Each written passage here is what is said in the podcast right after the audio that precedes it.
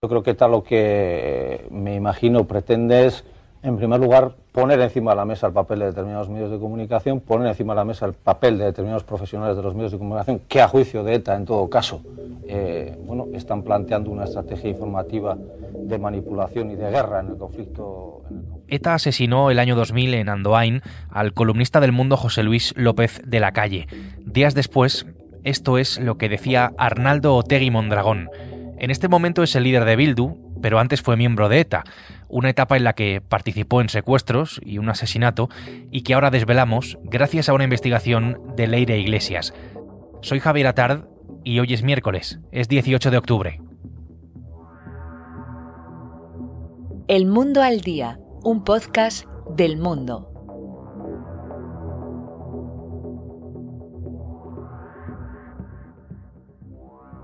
Hola Leire. Hola, Javier. Leire es la subdirectora de Opinión del Mundo, es la autora de esta información exclusiva, que es una suerte de historial terrorista de Arnaldo Tegui, del que hasta ahora solo conocíamos su vinculación con tres secuestros, los de Luisa Baitúa, directivo de Michelin en Vitoria, y los de Gabriel Cisneros, padre de la Constitución, y Javier Rupérez, ambos políticos de la UCD. Ahora, en esta investigación, Leire, sabemos que miembros de la banda terrorista lo implicaron, implicaron a Otegui en nueve secuestros, es decir, en seis más, y mm, como ordenante también de un asesinato, del asesinato del político también de la UCD, Juan de Dios Doval. Sí, nosotros lo que hemos tenido acceso es a todas las diligencias eh, de policía y guardia civil que las fuerzas de seguridad eh, realizaron en su día eh, sobre la etapa y durante la etapa de Arnaldo Otegui como miembro activo de ETA, que fue desde 1977 hasta 1987, que es el año en el que ya Francia lo entrega a España y entra en la cárcel. Em, y en esas diligencias aparecen multitud de declaraciones de más de una docena de compañeros de armas que incriminan a Otegui en una lista larguísima de hechos delictivos. No solo esos nueve secuestros, algunos de ellos fallidos, em, sino también en robos de armas, en asaltos a mano armada, en colocación de explosivos y según va eh, ascendiendo en la estructura de ETA político-militar y va escalando en Francia también como ordenante como contabas, de, un asesinato, como presunto ordenante de un asesinato es el historial policial de Arnaldo Tegui, desconocido hasta ahora. Es verdad que no ha sido juzgado por la mayoría de esos eh, hechos delictivos. Podemos decir que se ha enfrentado a escasos procesos eh, judiciales. La mayoría de estos eh, hechos están prescritos. Es importante, en todo caso, Javier, resaltar que por algunos de estos hechos Otegui fue juzgado e incluso absuelto en el caso de Javier Rupérez, en el caso también del intento de secuestro de Gabriel Cisneros. Eh, en otro caso estoy confirmando que, pudo ser también investigado y probablemente el caso fue sobreseído, de manera que sí hubo casos que fueron investigados y en los que quedó absuelto por falta de pruebas, por una serie de cosas que pasaron, porque las personas que debían reconocerle no le reconocieron, porque los testigos no le reconocieron o no se atrevieron, porque los propios terroristas que le incriminaban luego se desdijeron eh, ante el juez. Por tanto, eso hay que, hay que ponerlo sobre la mesa.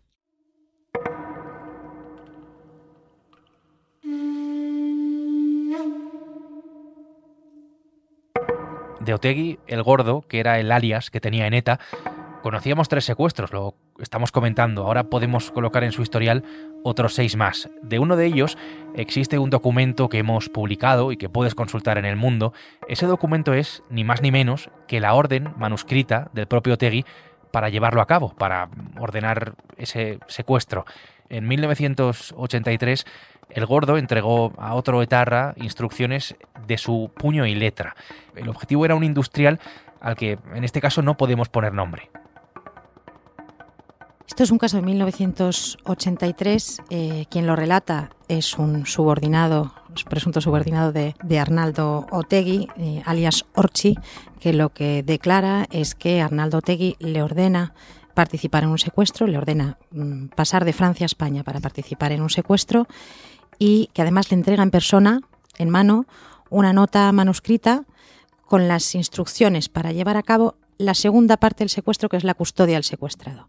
El plan era que un comando lo secuestraba y luego este hombre receptor de la nota o receptor confeso de la nota acompañado de otro, se encargaba de mm, coger a ese secuestrado y llevarlo a un zulo que tenían preparado en el Paseo de la Concha en San Sebastián, en, el habitáculo, en la buhardilla de un palacete, para custodiarle durante todo el, secuestro.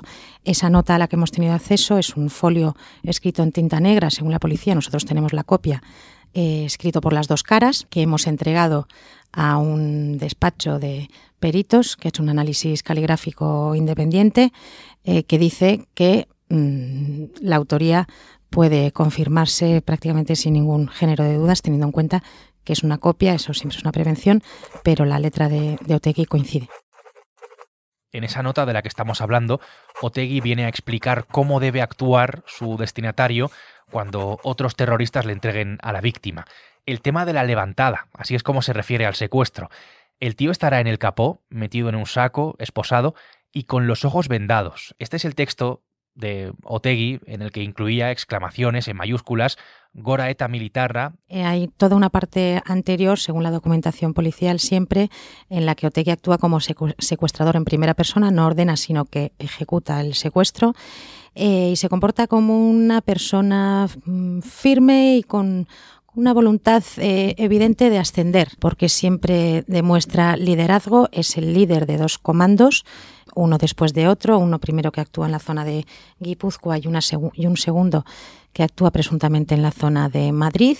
Él lidera los dos grupos, él somete a interrogatorios duros a varios de los secuestrados, en concreto a Luis Abaitua, que es el único caso por el que está condenado y según la información policial es él el que lo efectúa, que graba en cintas. Eh, según me contó su hijo en su día, su padre Luis Abaitua, le contó que mm, habían jugado con él a la ruleta rusa, y luego mmm, Otegui era un, hombre también con las ideas claras y con esa ambición de, liderazgo que no permitía fallos. Y de hecho, contamos también estos días como a su comando, según la declaración de nuevo de otro miembro de ETA, le dice una frase muy concreta que es si eh, llegan problemas o, o si nos encontramos con problemas, le ajusticiamos.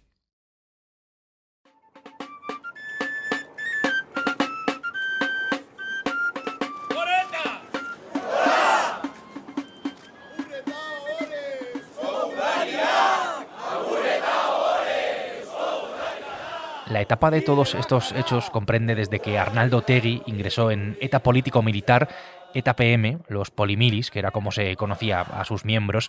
Ahí estuvo él, Leire, pero para quienes no sepan sobre las escisiones de la banda terrorista, sus ramas, sus sensibilidades, ¿qué fue exactamente mm, la ETA político-militar donde militó Otegui?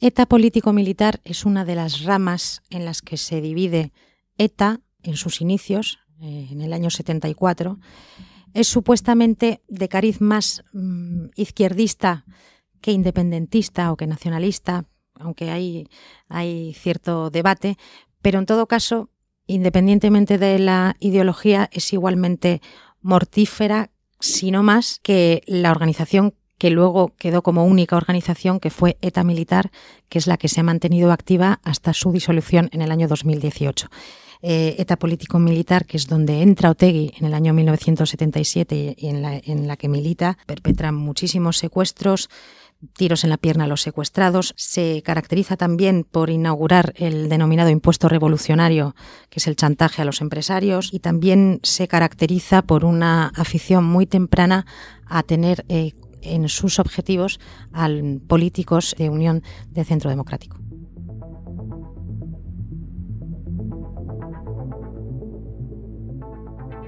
De ETA político-militar a Herri Batasuna, a Sortu, luego a la coalición Abertzale Bildu, que lidera pues, en este momento.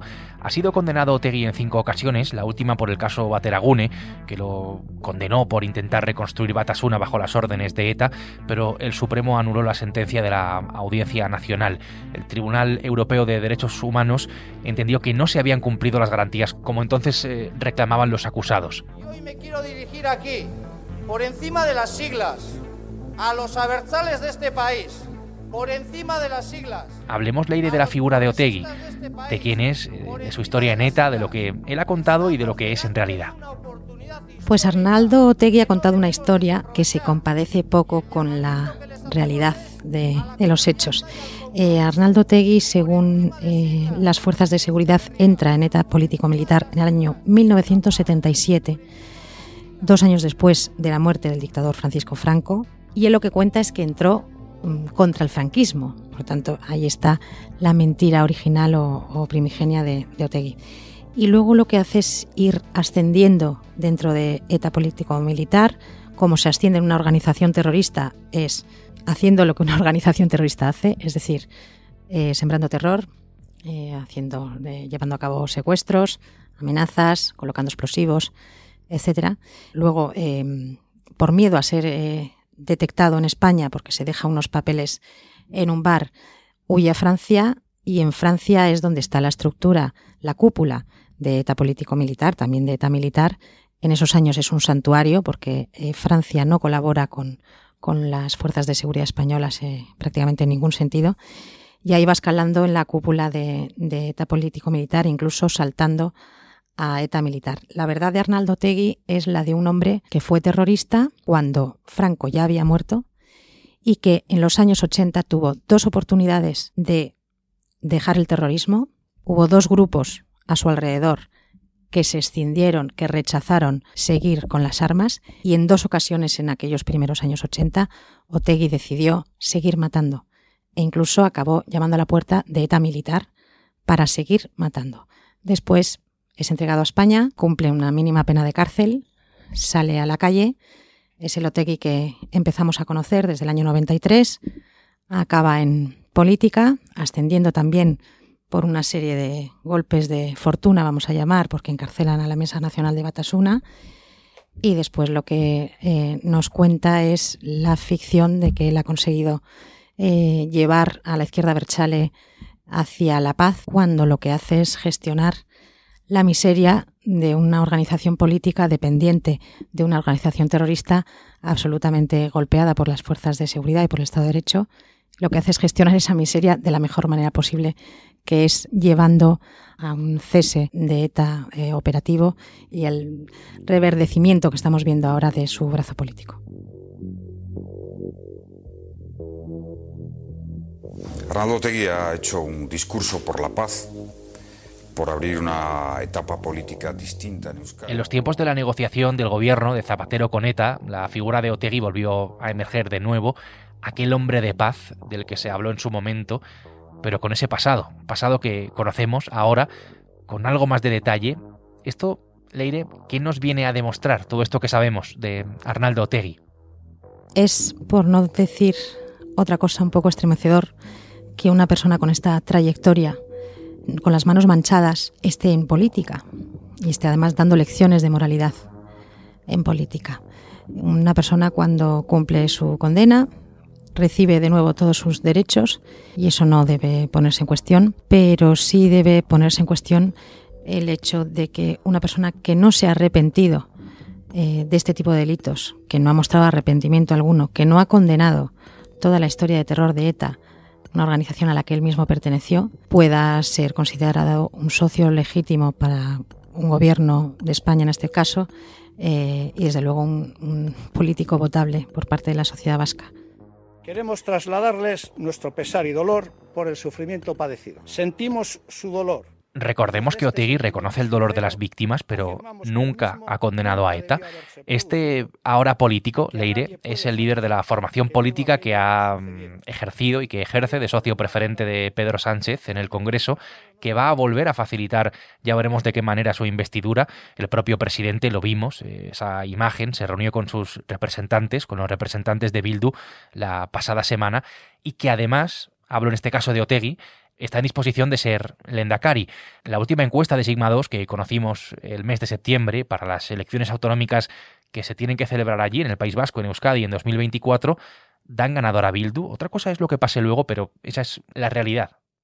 Veremos en qué queda eso. En buena medida la decisión va a ser del Partido Socialista, a ver en qué momento llega a la convicción de que tiene que cambiar de socio y dejar al PNV a un lado para hacer un eje de izquierda con EH Bildu. Lo que se ha producido con EH Bildu es, es muy curioso y es que ha habido un, blanqueamiento tan express, tan rápido, no en el País Vasco, sino en Madrid, en el Congreso de los Diputados, en la Moncloa, por necesidades aritméticas eh, del propio presidente del gobierno, que ese eh, blanqueamiento que se ha producido en Madrid y esa consideración, nueva consideración de la izquierda Berchale, no como un partido que pone problemas, sino como un partido que, como antes hacía el PNU en solitario, consigue botín para el País Vasco y para Navarra, ese blanqueamiento y, esa, y esa, ese empuje político ha hecho al mismo tiempo que en el País Vasco y en Navarra los votos eh, se multipliquen a favor de, de la izquierda Berchale. Todo esto es Arnaldo Otegui, este es Arnaldo Otegui, este es su historial en ETA, el historial que mm, ahora conocemos. Leire, gracias por venir aquí a contárnoslo. Gracias a ti, un placer.